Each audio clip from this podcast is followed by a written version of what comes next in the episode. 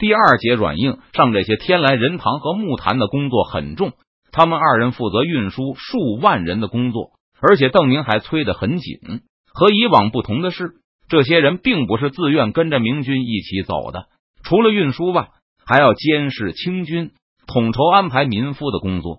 几天前叫苦不迭的二人已经向邓明提出要求，提高工资，以便雇佣幕僚。无论明清的文官还是武将。雇佣幕僚都要自己掏腰包，正常情况下，这笔经费是靠贪污、吃空饷之类的方法获得。而川西明军采用常备军和征召兵模式后，任堂和木坛没法吃空饷，就向邓明提出要求，先给他们两个人涨个十几倍薪水再说，如果不够用，还要再加。而在拿到薪水之前，这两个人只能一个人干好几个人的活，还要从军官团里拉壮丁。让他们帮忙做事，本来就忙得不可开交。但任堂唯恐王明德那里出了什么问题，所以清军使者一求见就立刻接待。听到清军使者的话后，任堂脸色一沉，绝无此事。不等清军使者再分辨，任堂就伸手向着那个清军一指，拿下，重重打二十棍，然后丢出营去。周围的卫士齐声应是，冲上去把王明德的使者抓了起来。不由分说的拖去营外行刑，别把他打死了。要是打断了腿，就给他的同伴一副担架抬走。任堂小声对一个卫士吩咐道：“等这个人领命而出后，任堂又向另外一个手下交代，去问问看，是不是真有人在煽动王明德他们的战士逃跑。”遵命。中午休息的时候，木坛跑来任堂的营帐里和他一起吃午饭。提督什么时候给家俸禄啊？木坛进门后就仰天高呼：“实在是要累死了！全军第一贪，你还没钱雇佣幕僚？说出去谁信呢？”任堂开玩笑道：“他和木坛的关系不错，两个人都是东南同盟出身。如果搁在以前，说不定还会互相看不上眼。但现在既然身在四川，那两人就觉得关系不同一般了，象征着张举人和郑坚生的传统友谊。冤枉啊！”我收的礼九成九都被提督抽税拿走了。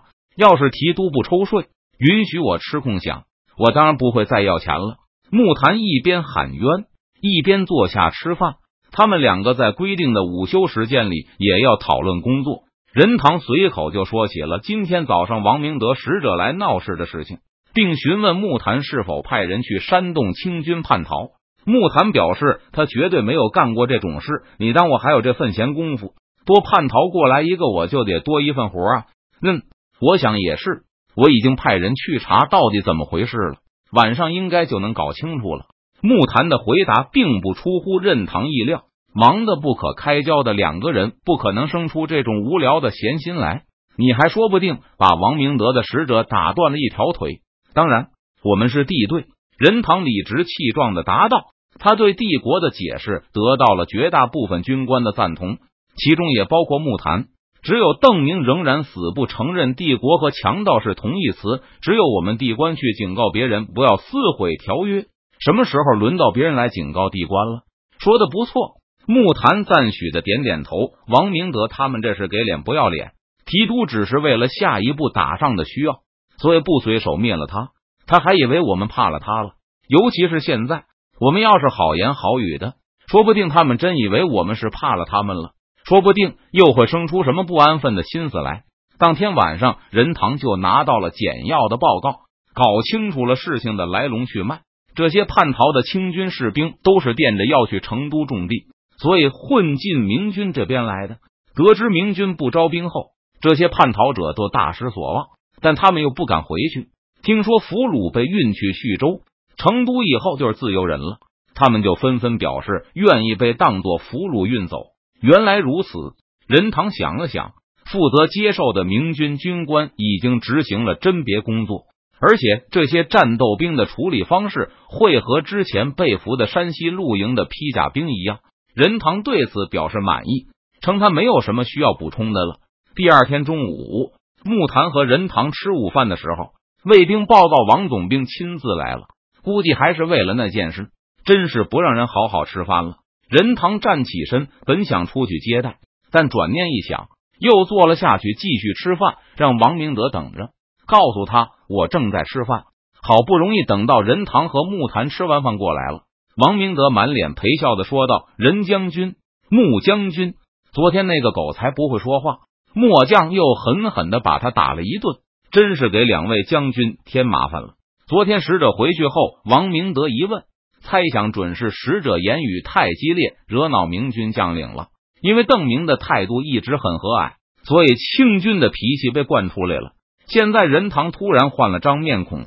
清军一下子还有点不适应，吃了亏之后才想起来邓明已经不在此地了。昨天我说绝无此事，这句话我说错了。任堂大大咧咧的说道，脸上毫无愧色。嗯，是有些人跑过来了，你没说谎。嗯，你们自己注意吧，我没工夫替你们操这份闲心。多谢任将军。王明德已经发觉任堂和邓明的待人态度完全不同，那末将这就可以把人领走了。领走多费事啊！我手下的人已经甄别过了，总不能白辛苦一场吧？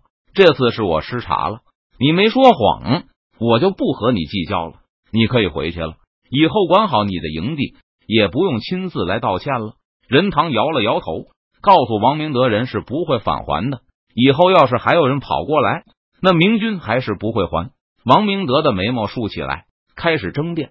先是指出明军收藏陶人类似窝赃，是对清军将领们的私人财产的侵害。然后王明德又退了一步，表示愿意用东西来交换。根据王明德的印象，邓明领导的川西军见钱眼开。你是要把人买回去？边上的木坛插嘴问道。正是。王明德连忙点头。不行，提督说过。我们不做人口买卖，川西什么都可以卖，但就是不许把人当做奴隶卖掉。木坛大言不惭的说道，好像完全忘记了邓明拿俘虏和建昌换人的事。不过那也是以前的事了。一年前邓明卖人，并不影响他半年前宣布不可以做人口买卖。可是邓提督不是刚刚和末将做过买卖吗？王明德惊奇至极，忍不住反驳道：“五个人抵头牛。”那是我们买你们手中的奴隶，可是我们不卖人。木坛不客气的打断了王明德的话：“如果你觉得你的兵很值钱，就自己看好了，到了我们这边就是我们的人了，我们不会还的。”王将军不用白费唇舌了。邓明对清军将领一直很客气，木坛和任堂都知道，这是为了从清军将领身上捞好处。而刚才两人商量了一下，觉得如果归还逃人，就会导致清军不敢叛逃。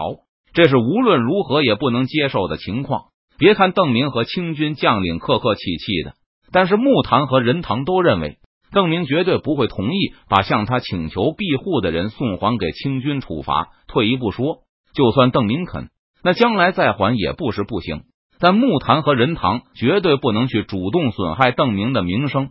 王明德仍在喋喋不休的争辩，任堂懒得废话，重重的拍了一下桌子，喝道：“王明德！”你我乃是敌军，邓提督和你客气，那是因为邓提督是个好人，我可不是什么好人。你再啰嗦，我就把你灭了。这话让王明德吓了一跳，稍微思索了一下，他冷笑了一声：“我和邓提督是有协议的，不错。如果你老老实实待着就没事。但提督交代过，如果你们不老实，就灭了你们，省得你们给我们生事。”任堂还给对手一声冷笑：“我数到三。”要是你还不滚出我的帐篷，我就告诉提督，你今天来刺探军情，想偷袭我，所以我不得不发兵灭了你们。王明德瞪圆了眼睛，盯着任堂的脸，认真的观察着他的表情，竭力分辨对方话中的真伪。一任堂见王明德居然还不走，就厉声喝道：“好，我告辞了。”面对裸的威胁，王明德立刻做出了明智的选择。他一边向帐篷口退去，一边还在进行着最后的抗议。将来我要找邓提督评评理。闻言，木坛哈哈大笑，朝着即将离开帐篷的王明德笑道：“你们这些败军之将，提督明明一个手指头就能碾死你们，只不过对你们好好说话，不打不骂。你以为提督会为了你朝我们吼吗？你真有这样的想法吗？我是付了优惠券的。”王明德委屈的嚷道：“那些逃跑的人，末将也都付过优惠券了。”二任堂见王明德停下脚步，又开始分辨，就又是一声大喝。看着王明德带着卫兵跌跌撞撞的跑远了，任堂鄙视的评价道：“欺软怕硬。”任堂转过头去看木坛，提督没朝你吼过吗？没有啊。木坛不假思索的答道，又反问一声：“朝你大喊大叫过吗？”嗯，暴跳如雷。任堂点点头。其实那次你也就是晚来了一小会儿，将来你也可以自己试一下。只要把提督的晚饭吃了，你就能看见了。回忆了一下邓明的做事风格，任堂换来一个卫士，让他给清军的营地送一批释放券过去。反正这都是纸张而已，他不是猥亵吗？把优惠券还给他。回到营地后，王明德立刻把大家叫来议事。听完今天事情的经过后，满营的将领都脸色发白，互相抱怨：不就是丢了几个士兵吗？为什么要去招惹能置自己于死地的强敌？最关键的是，邓明现在不在，清军立刻达成一致意见，马上把派去侦查明军动静的预警部队调回来。固然邓明标榜他为人公平，可万一惹恼了任堂和木坛，被他们发兵灭了，又该去哪里哭诉？替任堂送释放券的使者到了之后，清军将领拿出好酒好肉招待使者，美美的吃了一顿。然后王明德、胡文科等人一起满脸堆笑的把使者送到门口，目送他离去。笔者案八月最后两天了，已经投完了月票的读者，非常感激。你们不必刻意去找了，那些还有月票在手的，赶紧投给我吧，不用就过期了。